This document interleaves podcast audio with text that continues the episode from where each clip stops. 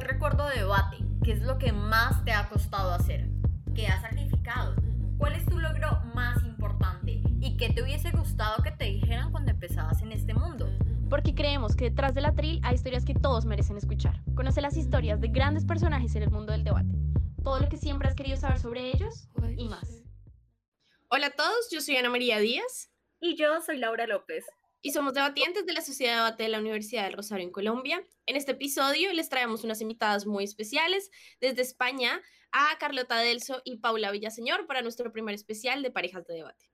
Carlota y Paula estudian en la Politécnica de Madrid, ambas eh, ingenierías, diferentes ingenierías, y eh, compiten en Semude desde Semude Chile, aunque ya vamos a conocer algo más de su pasado. Hola Carlota, hola Paula, gracias por acompañarnos hoy. Hola, chicas. Muchísimas gracias por llamarnos para estar aquí, nos apetecía un montón. Estamos encantadas. Empecemos justo por cómo se conocieron y cómo empezaron a debatir juntas, porque tenemos entendido que antes, digamos, Carlota ya había tenido otra pareja de debate. ¿Cómo fue eso? Carlota, habla tú de tu ex, no yo. Ay, pero vamos a ver, no vamos a hablar de, de nuestra nueva fase, que es la nuestra, ¿no? Pues, a ver, ¿cómo nos conocimos? Pues Paula y yo nos conocimos de una manera bastante aleatoria y es porque Paco Valiente dio un curso de oratoria en la universidad, eh, vamos, en la escuela de Paula en Industriales. Y como estaba dando el curso de oratoria, pues Paco cogió y les recomendó que se apuntaran a un torneo de debate que había en Madrid, que se estaba organizando en la Comunidad de Madrid. Y como que dijo, pues conozco una chica que está en la Politécnica, llamadla que seguro que va a debatir con vosotros. Y pues la verdad me venía bastante mal. No era un torneo que, de verdad, insisto que estaba fatal de exámenes, pero bueno, pues ahí fue cuando me llamaron, me dio como apuro decir que no, y llevamos dos equipos y yo estaba en uno con otros tres chicos y en el otro estaba Paula Sí, o sea, realmente no debatimos, juntos, no debatimos juntas en esa competición. O sea, nos llamaron para esa competición porque Paco vino y dijo, mira, hay un torneo, apúntate, y hay otra chica que también se apunta seguro, tal, pero nunca preparamos juntas, ni debatimos juntas, ni nada. Pero ahí ya sí que nos conocimos, porque luego fuimos a la final, de hecho, y ya ahí nos sentamos juntas y tal. Pero sí, sí, ese fue como nuestro primer contacto. Y después ya al año siguiente, que ya se estableció, que ya Carlota estableció el club como tal en la Politécnica, ahí ya empezamos a recibir formaciones de Antonio y ahí ya pues como nos conocimos más y empezamos a debatir juntas y ya empezó todo. Pero sí, la primera conexión como que fue esa, con un torneo académico súper aleatorio. Eh, mi primer torneo ahí súper random al que fui y Carlota ya estaba ahí, Carlota, claro, ya, ya era Carlota. Éramos rivales de clase. Sí. Antonio nos ponía todo el rato a enfrentarnos, de verdad. No, ya, o sea, pero ya a unos niveles de, claro, porque es que lo de trabajar juntas en verdad no pasó ya hasta más tarde precisamente por eso, porque siempre estábamos en equipos diferentes y nunca, nunca, y después a partir de que empezamos a trabajar juntas, pues ya todo fue muchísimo mejor, pero con diferencia, yo creo. Y ahí nos caímos. ¿Cómo se comparan, eh, digamos, sus, o sea, ustedes dos como parejas con sus compañeros anteriores? O sea, ¿cómo comparas tú, Carlota, a Paula con tu anterior pareja de debate en Semo de Córdoba, que fue Didier? Y no sé si Paula ha tenido otro compañero de BP como súper fijo. No, pero Carlota ha sido la Carlota. Esta es una pregunta trampa. Pero bueno, o sea, confío en que nunca lo escuchen, ¿no? Pero, a ver, no, obviamente es a ver, es que no tiene nada que ver, pero lo primero porque yo también creo que en, en CEMU de Chile, yo no, uy, en CEMU de Chile, en CEMU de Córdoba yo no tenía absolutamente ni idea de debate y yo creo que en aquella época lo que era el formato de debate BP estaban haciendo en España y yo pues como una niña de primero de carrera que no sabía muy bien dónde estaba, perdidísima en la vida, lo que era trabajar en debate pues era algo como que me era súper nuevo. Entonces, obviamente, pues el trabajo era muy distinto, solo, no solo por la percepción que yo tenía de debate, sino pues porque cómo me compenetraba con mi pareja, o sea, no tiene nada que ver. También al final, Paula, cuando yo conocí a Paula es como una amistad mucho más profunda, o sea, creo que va un poco más allá y sobre todo que ambas tenemos las mismas metas. Yo creo que, por ejemplo, en aquella época yo sí que era una persona que tiraba a la baja, es decir, a mí me daba exactamente igual breakear o no, o sea, no es que me diera igual de, pues vengo aquí a darme un paseo, ¿no? Pero como que tenía súper interiorizado que era algo súper factible, que era un formato que no controlaba bien, o sea, yo recuerdo que el primer látigo que hice lo hice en ronda 1 y fue como lo peor que me había pasado en la historia. No tenía ni idea de cómo se hacía.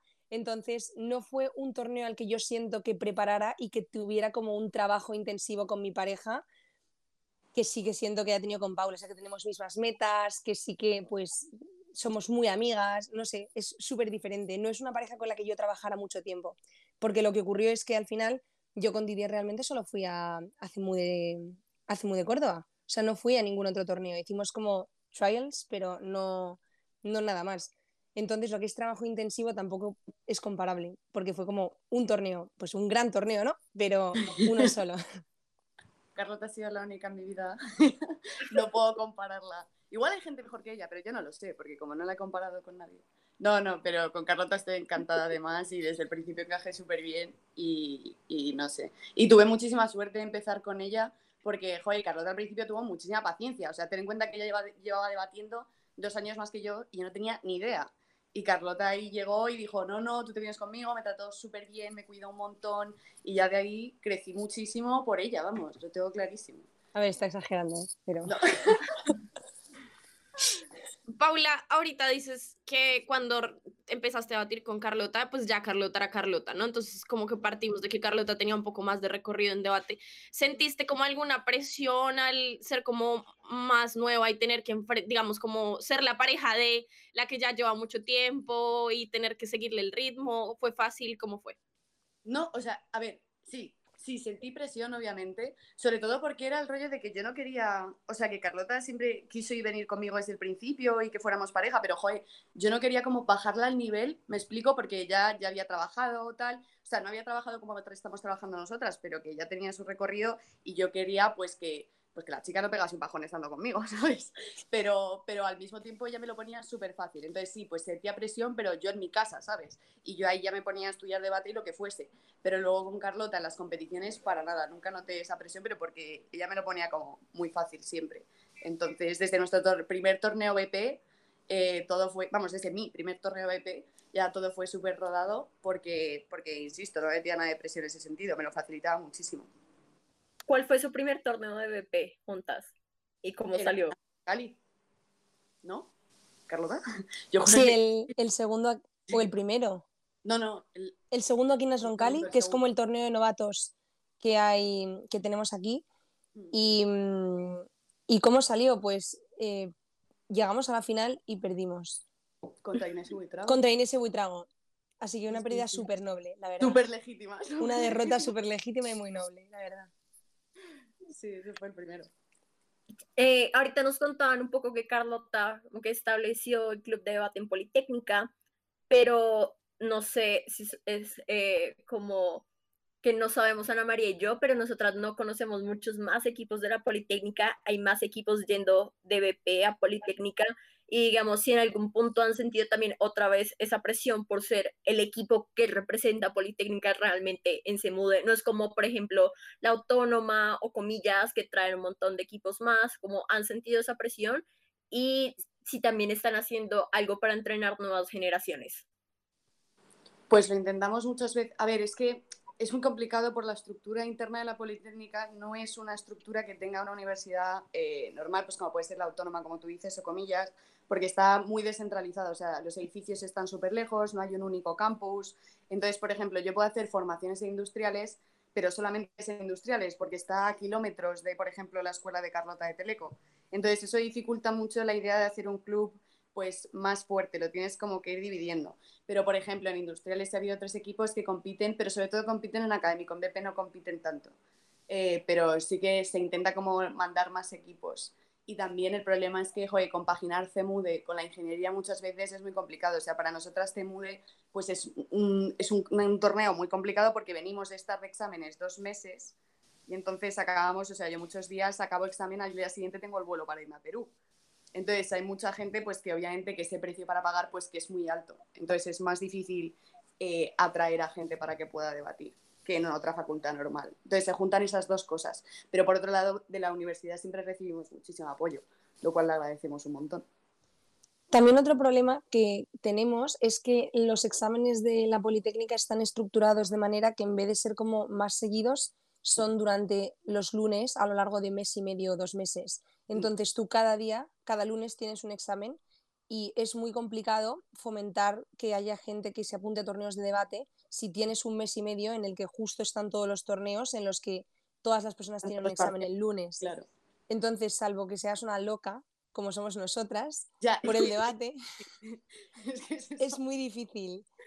Y luego sobre lo de la presión que decís de Cemude, eh, yo creo que, a ver, hay una parte que sí y una parte que no, ¿no? Y la, por la parte en la que no es por la parte de la universidad, porque de verdad que son eh, pues una institución que nos apoya un montón, independientemente de lo que hagamos, es algo que les gusta mucho y que siempre pues nos intentan dar todas las facilidades y pues disfrutan mucho con nosotras de todo lo que conseguimos, aunque no sea lo que nosotras querríamos haber conseguido. Y la parte por la que sí es por una parte en la que pues nosotras mismas nos imponemos conseguir cosas y no es porque estemos seamos parte como de una institución o no necesariamente, es como, mira tío, además, ya que hay solamente un equipo de la Universidad Politécnica, que además es la ingeniería, es como la Universidad de Ingeniería que la mayor parte de la gente dice, oye, pero si haces debate, ¿por qué no estudias algo de letras? Si haces ingeniería, ¿no? Qué raro es eso. Es como, bueno, pues ya que me he metido aquí, al menos voy a intentar llevarlo lejos, ¿no? Como voy a intentar quitar ese estereotipo de debate no es para, para esa zona de ciencias, que creo que a veces sí que existe, y no solamente entre la gente que no es de ciencias, sino la gente de ciencias en sí es la primera que lo dice. Entonces creo que es un poco como ese punto intermedio. Hablando un poco, Carlota, eh, de cómo, digamos, sienten este compromiso de llevar a la Politécnica lejos en competencias, háblenos un poco de su experiencia en CEMU de Chile, no solo a nivel competitivo, sino qué significó para ustedes, tipo el caos de CEMU de Chile. Pues, a ver, yo tengo que decir, y a pesar de la cara que está poniendo Paula, que de verdad que CEMU de Chile fue de los mejores torneos en los que he estado en mi vida eh, pero no, pero no, o sea, obviamente a nivel logístico, pues no voy a mentir, o sea, creo que todo el mundo sabe que a nivel logístico, pues no, pero a nivel experiencia, de verdad que para mí fue una experiencia espectacular, pero porque era como el primer torneo que habíamos estado de manera grande juntas y sobre todo que era como el fin de una serie de metas pequeñas que nos habíamos puesto a lo largo del año.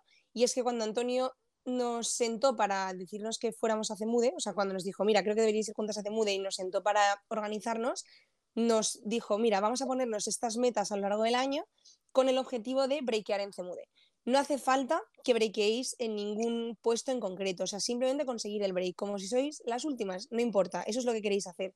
Entonces, yo lo que recuerdo era, pues obviamente, un punto un poco de de frustración porque yo tenía frío todo el rato y eso recuerdo que era horrible porque las preparaciones tenía que tener las manos en caliente porque si no luego no podía escribir con el bolígrafo. Yo no podía escribir tampoco las preparaciones, era terrible, pero terrible. O sea, yo recuerdo ver, de hecho, tuvimos una conversación, ¿te acuerdas la conversación que tuvimos con Laura, que tuvimos contigo de decir, no puedo preparar y yo recuerdo tener una imagen de ver a muchísima gente con gorros, con guantes, con folios en un pasillo. Laura siempre iba con un gorro. Sí, por eso. Pero, pero es verdad que se compaginan las dos cosas que dice Carlota, o sea, que al mismo tiempo dices, joder, qué frustración de, madre mía, que mundial nos estamos comiendo, y al mismo tiempo, por otro lado, era, pues también la historia de superación, ¿no? Pero a pesar de las consecuencias, venga, va, todo el mundo, vamos a intentarlo. Y eso también, eso era bastante bonito, la verdad, lo tonto.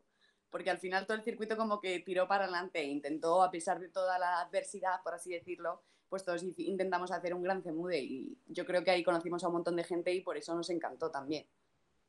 Sí, y yo creo que tampoco teníamos ningún tipo de presión. O sea, creo que era un, torneo en el que pues si salía bien, salía bien y si salía mal, salía mal. Como que teníamos cero expectativas. O sea, la del break, vale. Pero estábamos súper tranquilas y yo es algo que recuerdo como muy positivamente, porque cuando hacíamos casos o cuando debatíamos, era como que no teníamos ningún tipo de presión interna de tienes que ganar este debate o tienes que perderlo. Y de hecho, pues luego nos fue muy bien y yo mantengo a día de hoy que obviamente había un montón de componentes pues de suerte, ¿no?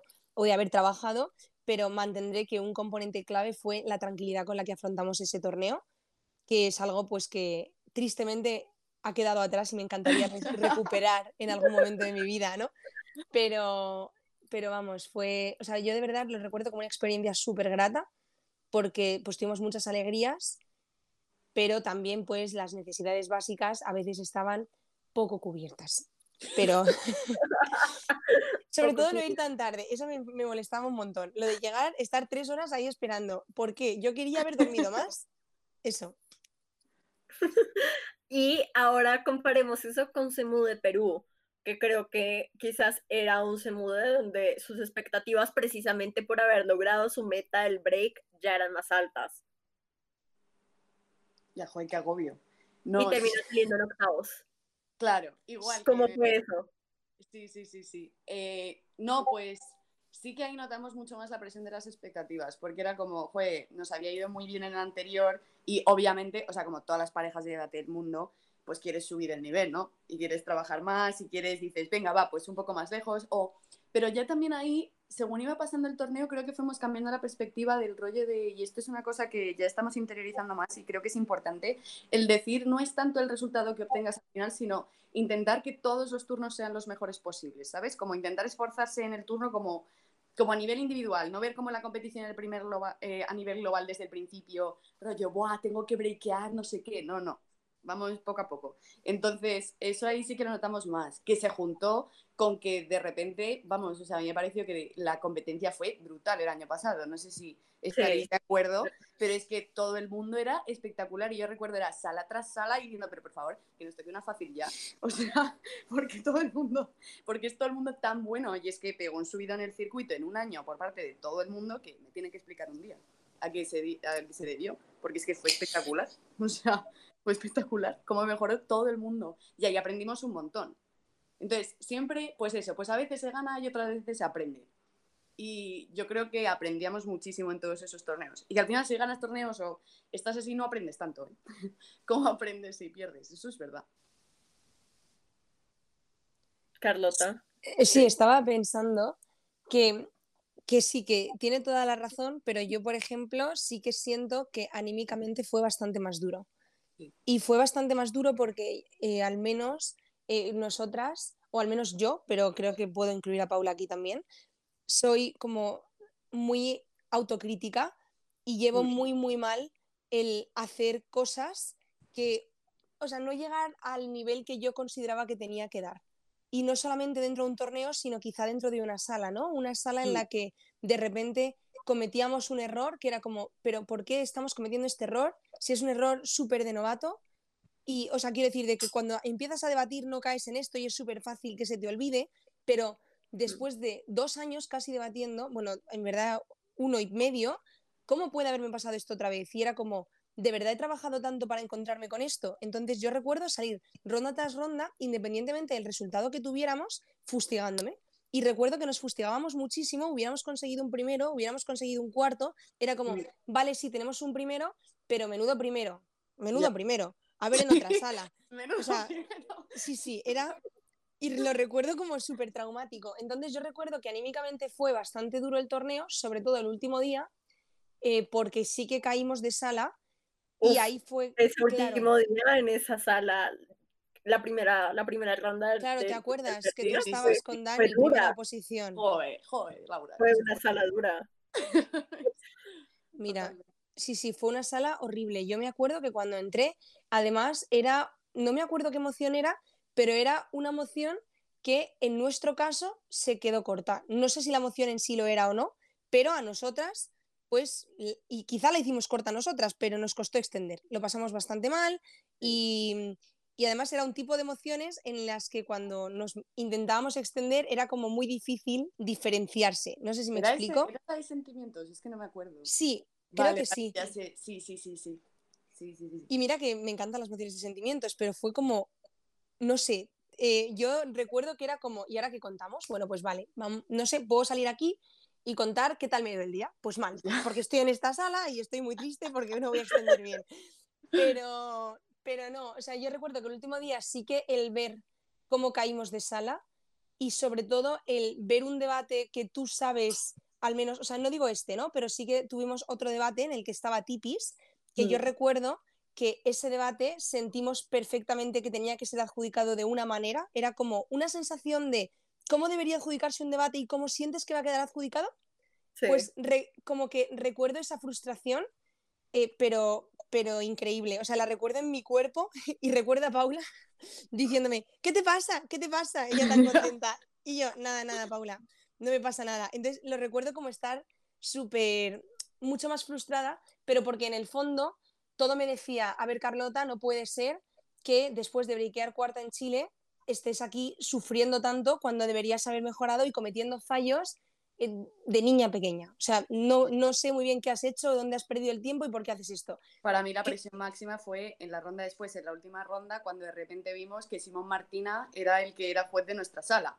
Lo que significa que estás en una sala caliente que te pasa, claro. Si de repente ves a uno de los mejores adjudicadores del mundo ahí sentado y después, mm, igual el que pase aquí pasa y si no pasas, no pasas. O sea, y recuerdo salir a la extensión y tener como un milisegundo en mi cabeza cuando lo típico que dejas los papeles en la mesa, que te salta un pensamiento rollo, me estoy jugando todo el break aquí, ay, madre mía, madre mía, y después ya empezar a hablar de a Simón, que al que por cierto adoramos muchísimo, y ya el otro que nos mire con cara de calma, tranquilas, no sé qué, venga, va, todos, todos, todos felices, el señor apoyando a todo el mundo, porque todo el mundo estaba histérico en esa ronda, eh, y ya ahí como, y tirar un poco para adelante. Pero fue un poco, pues sí, Cemu de Perú fue muy duro. O sea, anímicamente Carlota tiene toda la razón. Que luego nos lo pasamos súper bien y, joder, volver a ver a la gente es maravilloso, el sitio era maravilloso, eh, pero, pero fue, fue durillo. sí, o sea, yo creo que... El trago nos sentó fatal también, o sea, hubo muchísimas cosas ahí que, no sé, que nos pesaron, pero vamos.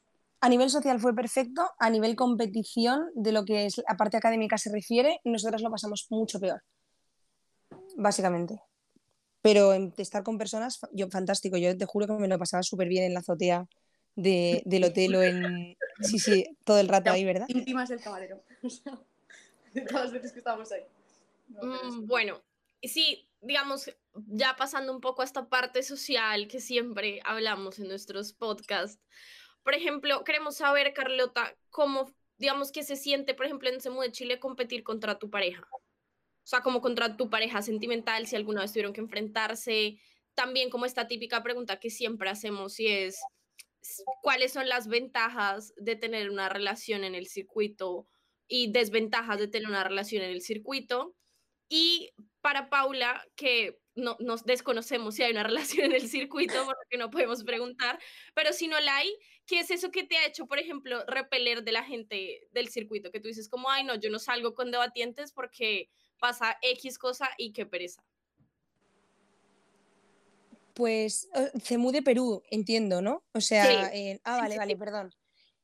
Pues la verdad es que solo nos enfrentamos en una sala, una ronda, y pues, a ver, obviamente siempre es agradable, ¿no? Debatir contra, contra gente que quieres, independientemente pues que sea tu pareja o que sea un amigo. Pero sobre todo también yo creo que hay una diferencia y es que Álvaro en este caso es mucho menos competitivo dentro de debate de lo que lo soy yo. Entonces, cuando nosotros nos enfrentamos, yo tengo como muy claro que Álvaro siempre como que le da exactamente igual lo que pase dentro del debate, o sea, no que le dé igual, pero bueno, si gana, pues ha ganado y está muy contento, pero muy apenado porque yo he perdido, y si pierde, pues está muy contento porque yo he ganado. Entonces, como que esa presión de qué duro es enfrentarme con mi pareja porque vamos a estar tristes uno de los dos y el otro, pues si perdemos, ¿no? Eso yo no lo siento, pero porque en ese caso de verdad que Álvaro es súper pasota con debate, pero sí que siempre pues me gusta mucho debatir con, con, él, pues porque al final pues debate muy limpio, que es algo que agradezco y que me, me, gusta mucho y sobre todo pues que es debatir con cariño con alguien que quieres, con alguien con quien has hablado horas de debate y sobre todo con alguien que has visto trabajar y que estás viendo, pues de alguna manera que da frutos cuando estás dentro de la sala. Entonces, pues fue un debate agradable. No sé, yo me lo pasé bien, éramos justo altas, nos enfrentábamos de manera directa y fue bonito, la verdad. Entonces, tampoco, no hay una competitividad grande entre nosotros, para nada, mm, no sé. Y en Cemude tampoco, tampoco la había. De hecho, cuando ellos breakearon, que breakearon bastante arriba, mm, vamos, me hizo, o sea, creo que breakearon quintos me hizo muchísima ilusión y fue como pues de las mejores cosas ¿no? que me han pasado entonces. Fue muy agridulce, pero por esa parte fue espectacular. Y, y, lo segundo que me habéis dicho es la, la, parte buena y la parte mala de que esté en el circuito, ¿verdad? Ajá.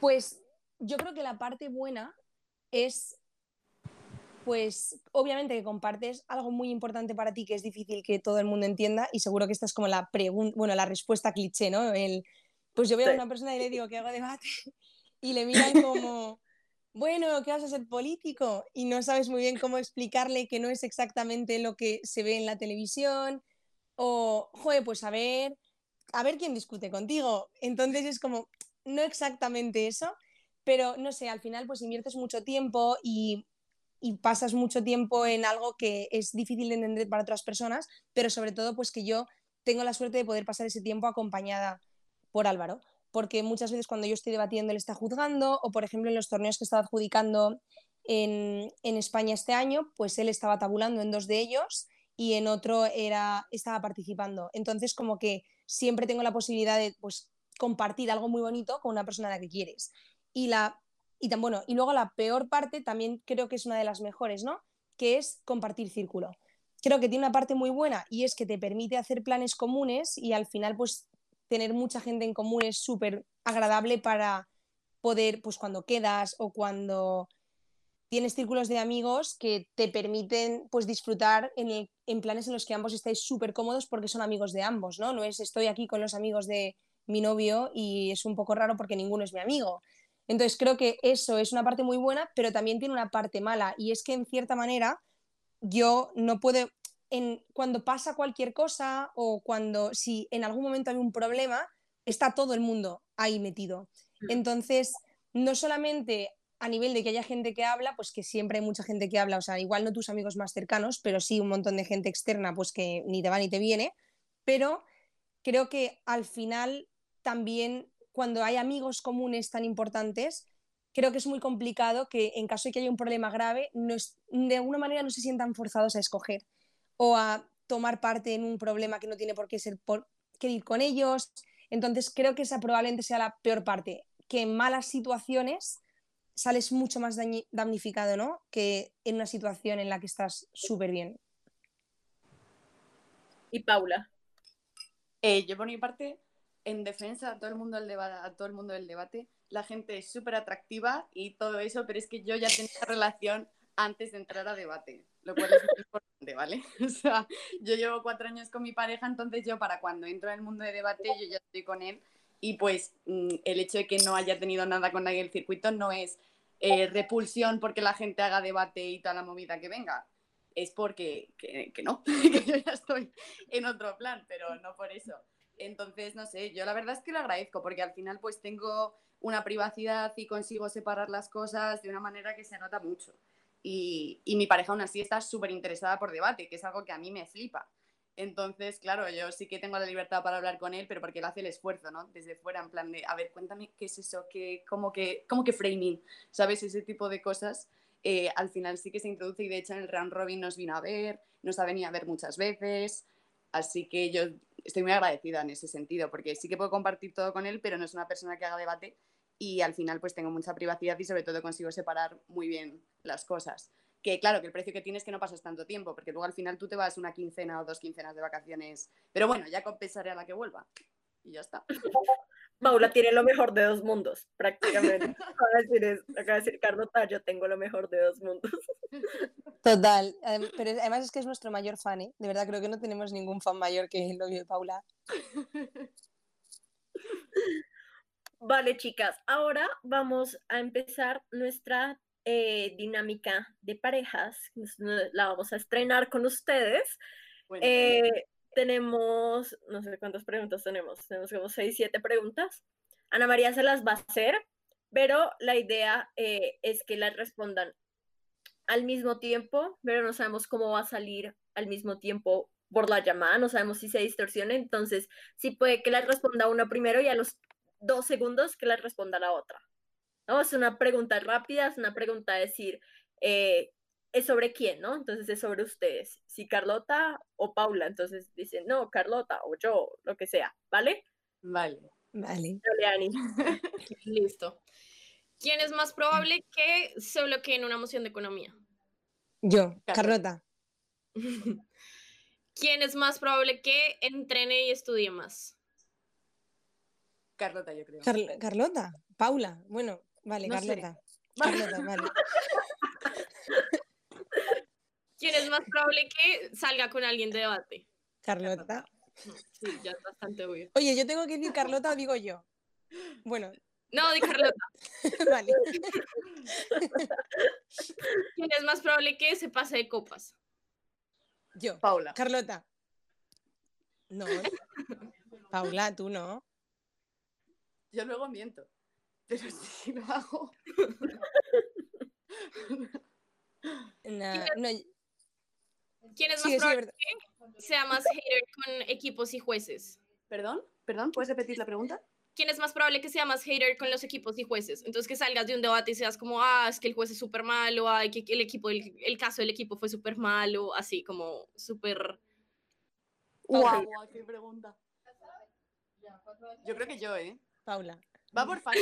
Yo creo que ahora estoy yo en esa fase. ¿Y quién creen que le dé más duro la derrota? Le cueste más perder. Uf. Paula. Complicadas. Yo creo que también yo. Pero me- suena un poco al re- eh, esa última pregunta, como que me dijeran Paula, yo esperaba que dijeran Carlota, porque justo cuando hablaban de ese mu de Perú, era Carlota la que estaba como todo el tiempo. Ya, pero no es el perder. Es, es diferente. Es distinto. O sea, Carlota se autofustiga más en general. Entonces, pero yo llevo peor el perder como concepto. Yo sí, creo. o sea, yo creo que yo muchas veces me siento mal. O sea, la diferencia es que cuando hay una situación en la que hemos perdido y pues en cualquiera de las situaciones, como que cuando nos cuesta entender por qué ha ocurrido o cuando ha ocurrido porque se nos ha olvidado algo, pues como que a Paula le duele más duele el más. haber perdido, pero yo tengo más facilidad para encajar que esas cosas pasan. O sea, esto es una parte más de debate, pues ya será pues porque yo pues soy así o porque también es verdad que al final tengo más recorrido y pues al final esas cosas se notan en estas cosas pequeñitas, ¿no? En la- el tema de tablas. Pero es como más, bueno, mira, esto es lo que hay, entonces como que lo llevo por dentro y me fustigo mucho, pero como que tengo bastante aceptado que así es como funciona.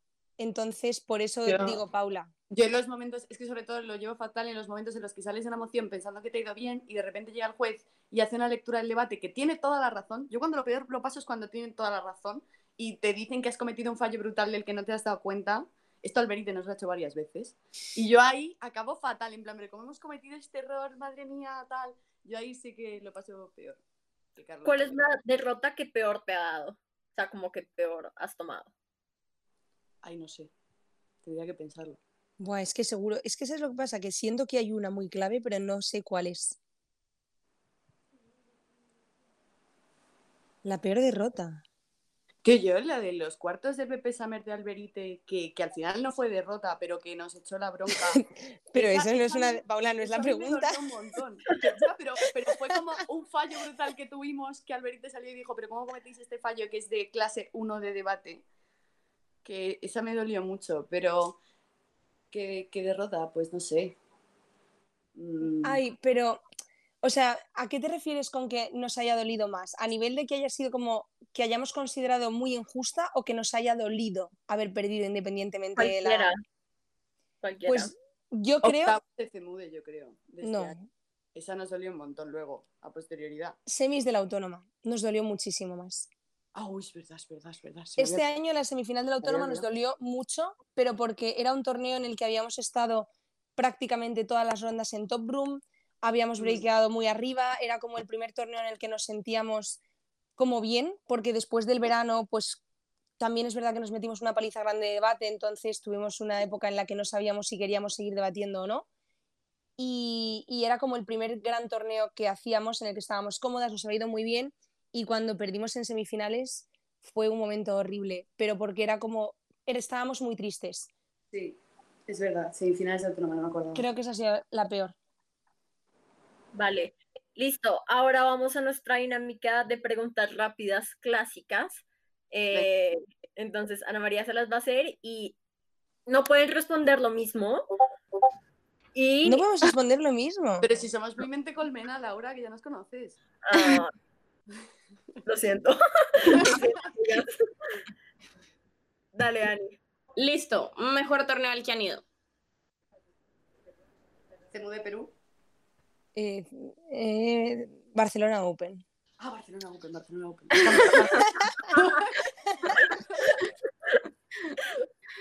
Peor torneo al que han ido. Eh, Injuve. Injuve. No, Paula, tienes que Tienes cambiarla. que decir otra cosa. Venga, va, va, pues dejo de hacer trampas. Eh, voy a decir Cemo de Chile. Mm, competencia más fuerte como equipo en español. Mm, Inés y Buitrago.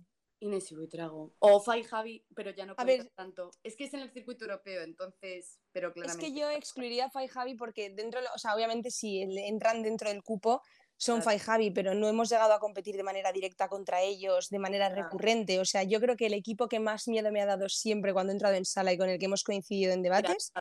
Inés y Buitrago. Inés y Buitrago. Bueno, y Paula, ¿cuál sería tu respuesta? Ah, Sí. Vale, pues si no digo digo. eh, bueno, es que tampoco ya porque ya están retirados, pero Juanita y Portocarrero nos daban un miedo que te cagas. Ah, sí, sí, también, obvio. O sea, Listo. Top de persona, top 3 de personas más guapas del circuito.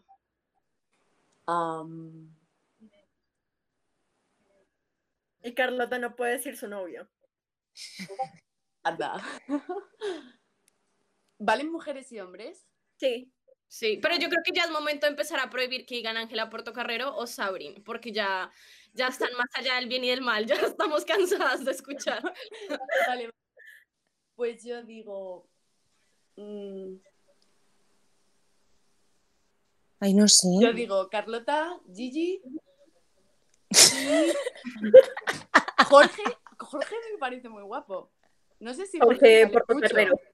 Sí, no sé si es muy recurrente, pero ¿Has dicho No, Gigi? sí, tía, a mí me parece monísima esa mujer. A mí también, a mí también. Pero. Y no puedo repetir nadie. Bueno, No. obviamente, ¿te imaginas que me repito a mí? Sería rarísimo. No. Eh, no. A ver. A ver, sé que es que va a sonar como, ay, qué amorosa, pero de verdad, Paula, ¿quién más Siento diría? que eso fue trampa, que se Sí. una a la otra. Pero eso no lo habéis avisado No a tiempo. avisado, no lo habéis avisado. No estaba avisado, ya está, tiene que valer. Em, ¿Tiene que ser del circuito hispanohablante o puede ser también de fuera? Puede ser también de fuera. Vale, Arz, Au. que es el subcampeón de- del europeo de este año. Y. eh, ah, Luis Collier, que es también el subcampeón del europeo. Bueno, dos chicos guapísimos de mm, ingleses. Siento Listo. que también esto fue trampa para no, o sea, es una respuesta segura, ¿no? Alguien que no va a escuchar este programa. Claro, pero por eso he pedido permiso, me lo habéis dado. Digo, bueno, genial. Listo. Eh, posición favorita y posición que odian. Eh, primera oposición, probablemente. Nuestra bueno, mi favorita. Y posición que odio. Ah, no tengo, o sea, no tengo odio a ninguna en concreto, la verdad. Depende Yo- mucho de la emoción. La que menos te guste. Odio un poquito primer gobierno, pero no mucho. Solamente por toda la tensión siempre tener que ser súper clara desde el principio. Y me gusta mucho baja de oposición. Ok. Mm, peor moción debatida. Uf, esta la tenemos muy clara. muy clara, muy clara, ¿eh? Sí, además muy Tienen que ser distintas. No, no, no, no. Que esto es convenio. o sea, esto es convenio universal. En plan, la que salió en el round robin el otro día eh, de, de de los fiscales. Yo todavía no me he enterado muy bien de qué iba porque no entendí nada. Y estábamos en primer gobierno. Esa fue horrible, horrible. Qué ridículo. Qué O ridículo. sea, no es porque, no, o sea, no es, queremos dejar claro que no estamos valorando la moción en sí, o sea, como de Ah, cómo de no, buena claro, era para claro. debatir, es la moción en la que peor lo hemos pasado en la historia de, de debate. O sea, estuvimos 15 minutos como primer gobierno mirando a la hoja y diciendo, pero, pero sí, yo creo que esto en España ya funciona así, que hace un fiscal bien, o sea, no, no teníamos ni ¿Cómo idea era del para la tema. gente que no supo la emoción? Recuérdenos un poco cómo era. Ah, en la moción decía, esta Era- casa permitiría que se, en abogados, uy, en juicios penales, se permitiera a la víctima contratar un fiscal privado. Contratar un fiscal privado para llevar solamente la parte de la argumentación del caso. Sí. Sí, sí, bueno, mira, Era- ¿ves? Es que ni era- siquiera era- recordamos bien cómo era porque no nos enteramos bien. Lo pasamos fatal, de verdad, o sea, es que, qué horror, qué vergüenza. Mm, bueno, persona a la que más admiran en debate. Yo voy a decir Antonio y Javi. Después de Carlota, claro. Antonio Fabregati y Javier de la Puerta. Pero es que no me puedes decir a mí todo el rato, porque ahora cuando yo repito, pues Paula ahora quedó fatal. Ah, bueno. Pues o sea, no quedó fatal, pero parece que tiene trampas. No, yo digo los mismos y añadiría a Olivia Sandberg, porque me parece que la labor formativa que ha tenido en el mundo es espectacular.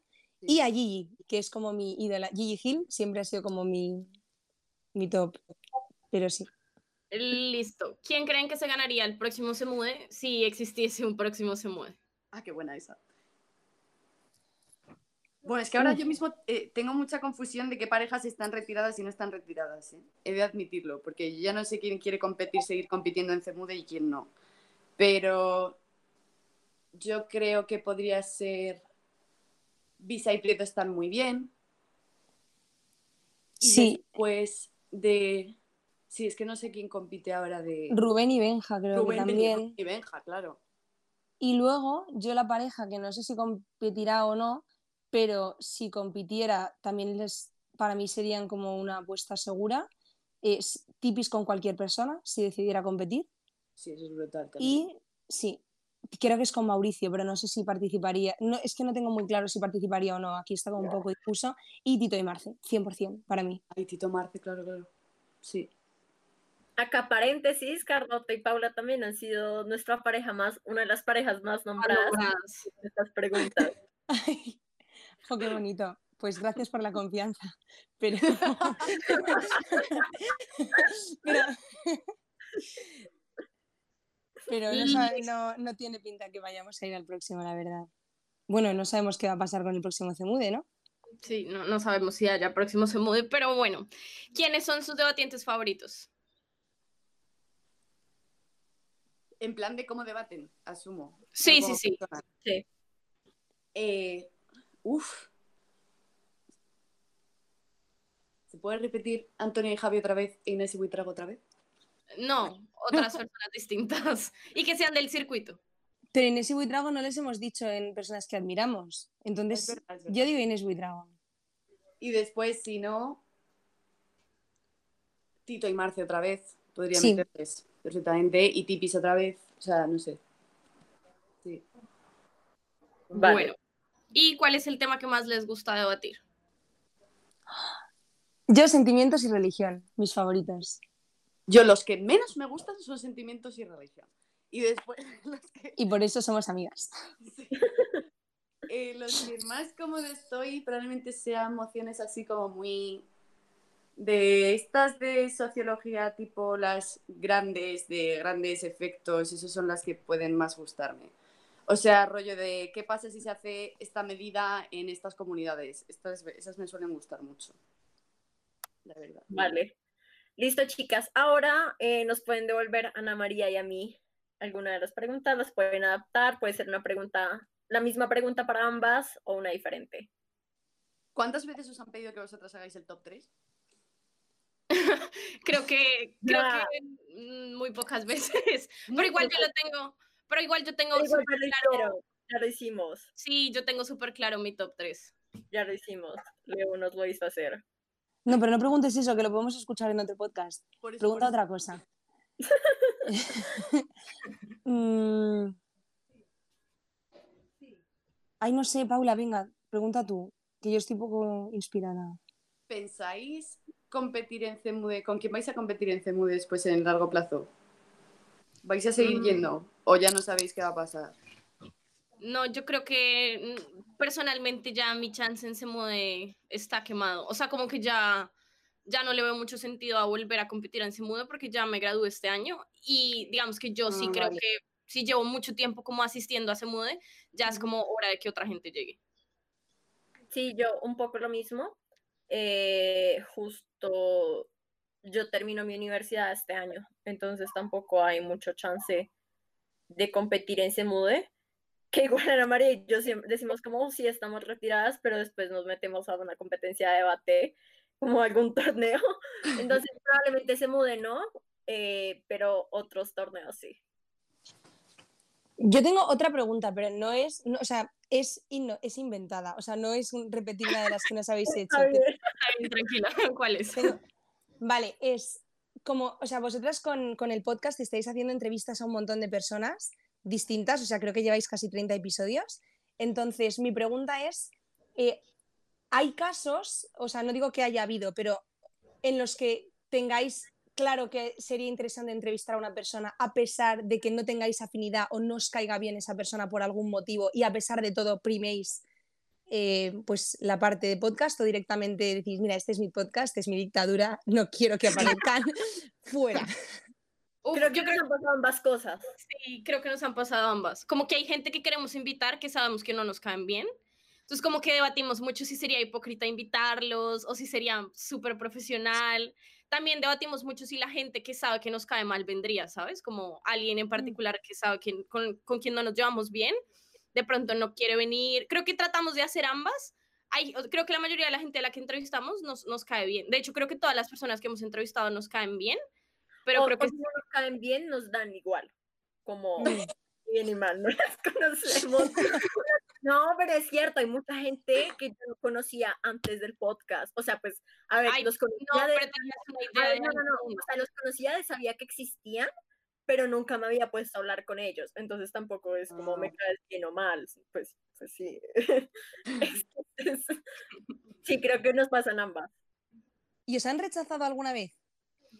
No nos han no, esta es una gran historia y sé que nunca la van a sé que la persona nunca la va a escuchar. Saludos a luciarse, pero no, no nos rechazó, no nos rechazó, pero tampoco nunca me contestó el mensaje. Entonces fue como, mm, vale, un no hubiese estado perfecto. Está con el doctorado la chica ahora, igual está Sí, de pronto, sí, sí, sí, como que simplemente lo dejamos ir, pero por lo general siempre que, o sea, por ejemplo, Dazo nos dijo que podía, pero que, digamos, en este momento estaba muy ocupado, entonces alguien a quien vamos a tener después, igual con Julio Meyer, pero como que igual la gente siempre responde, pero así como que nos tajantemente alguien nos haya dicho que no, no, nunca nadie. Normal, normal. Eh, y ahora, ya para finalizar, ¿qué le dirían a la Carlota y Paula que son, eran novatas?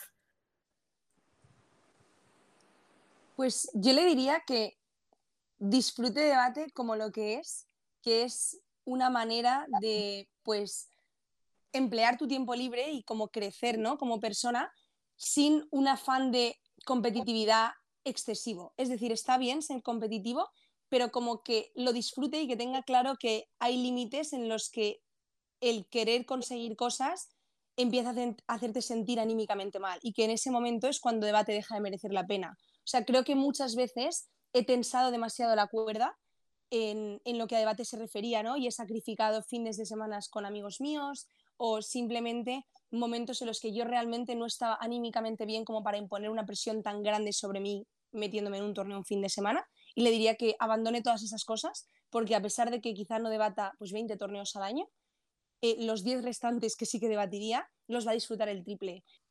Pues yo nos diría dos cosas. La primera que nos diría sería que una derrota o un torneo en el que los resultados estén mal no implica que el torneo per se haya estado mal. Es decir, eso no implica que tus discursos, lo que hayas conseguido, las relaciones que, hayas formado, que todo eso esté mal. O sea, no, al, al, final el debate no se puede resumir en un resultado y siempre recordar que a nosotras lo que nos flipa de debate es debatir y nos flipa ver un discurso bonito y nos flipa ver una final chula y nos flipa un feedback bueno y volver todo el rato a enganchar con eso porque muchas veces los resultados pesan mucho y te olvidas como de la parte que realmente pues te ha llamado para meterte en debate. Y la segunda cosa que nos diría es que no hay que tener miedo tampoco, en el sentido de que toda la gente que ha venido aquí pues ha muy sido novato. Fin. Todo el mundo empieza siendo novato, excepto cuatro superdotados que supongo que los habrá por ahí.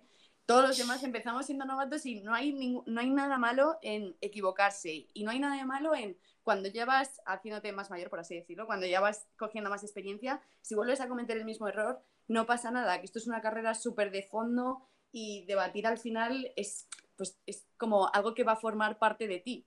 Entonces, que no puedes pretender que siempre sea perfecto, o sea, también depende de ti, depende de tu personalidad, depende de mil cosas. Gracias, chicas, por acompañarnos hoy. Muchas gracias a vosotras. Gracias también a las personas que escucharon este episodio hasta aquí. Los invitamos a seguirnos en nuestra cuenta de Instagram, arroba detrás de la TIL, y a escuchar el resto de nuestros episodios en Spotify.